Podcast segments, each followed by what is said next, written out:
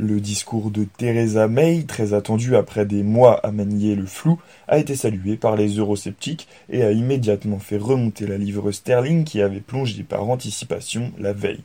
Le Royaume-Uni ne peut pas continuer à faire partie du marché unique, a affirmé Madame May en dévoilant ses priorités pour les négociations à venir.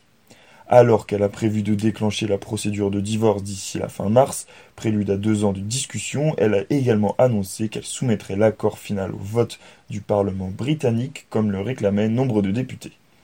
Pour Madame May, un maintien dans le marché unique de 500 millions de consommateurs est incompatible avec la priorité numéro un de Londres, la maîtrise de l'immigration. Le Royaume-Uni est un pays ouvert et tolérant, mais le message du peuple a été très clair, le Brexit doit permettre de contrôler le nombre d'Européens qui viennent au Royaume-Uni, a-t-elle souligné, sans entrer dans les détails. Lors du référendum du 23 juin 2016, 52% des Britanniques avaient voté pour une sortie de l'Union européenne et beaucoup ont cité l'immigration comme principale motivation. J'ai du mal à croire que la première ministre emploie désormais des phrases et mots que, pendant des années, on m'a reproché d'utiliser.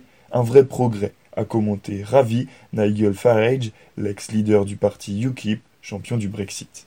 Après des mois d'incertitude sur ses intentions, le discours de Theresa May mardi marque ainsi une vraie rupture, lançant le pays sur la route d'un Brexit dur.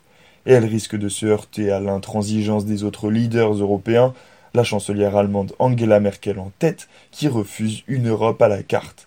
Quelques heures avant son discours, la première ministre polonaise Beata Szydlo a répété sa préférence pour un soft Brexit qui garantisse les droits des citoyens polonais et européens. Le ministre autrichien des Affaires étrangères Jörg Schelling a lui estimé que le Brexit allait prendre cinq ans plutôt que deux ans. Personne ne sait ce qui va se passer exactement, a-t-il dit. Les leaders européens seront contents d'avoir un peu plus de détails sur les négociations à venir, a affirmé à l'AFP Anand Menon, professeur de sciences politiques au King's College de Londres. Mais, a-t-il ajouté, ils seront moins ravis des menaces brandies par Madame May lorsqu'elle a notamment suggéré que le Royaume-Uni allait être libre de proposer un système de taxation compétitif.